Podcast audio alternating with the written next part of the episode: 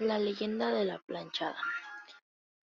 Esta historia comienza por los años de mil ochocientos cuarenta y siete, cuando una mujer llamada Eulalia, hermosa, rubia, de ojos azules, que caminaba siempre muy derechita, un uniforme muy blanco y muy planchadito, trabajaba como ninguna otra enfermera, entró a trabajar al Hospital de Juárez. Esta joven era una enfermera muy dedicada a su trabajo. Todos hablaban maravillas de ella y sus tratos.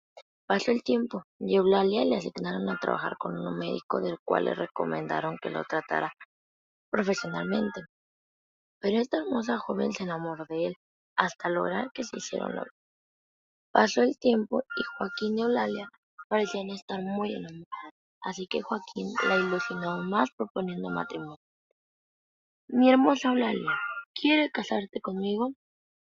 Y a lo que Eulalia respondió. Sí, mi amado Joaquín. El tiempo pasó y Eulalia parecía aún más entusiasmada con la boda, hasta que un día Joaquín rompió su silencio. Amada mía, necesito que me consigas un traje muy bonito, elegante, porque tengo un congreso muy importante durante 15 días. Podcast 170. Hizo una cara muy extraña porque ella sabía que no era, no era cierto, pero aún así se dio, se dio y, y consiguió el traje. Entonces, pasados los días, un enfermero invitó a Eulalia a una fiesta, a la cual ella respondió, no puedo, estoy comprometida. Y el enfermero le respondió, eso es imposible, él se casó y ahora está de luna de miel. A partir de ese momento, la desgracia de esta mujer comenzó.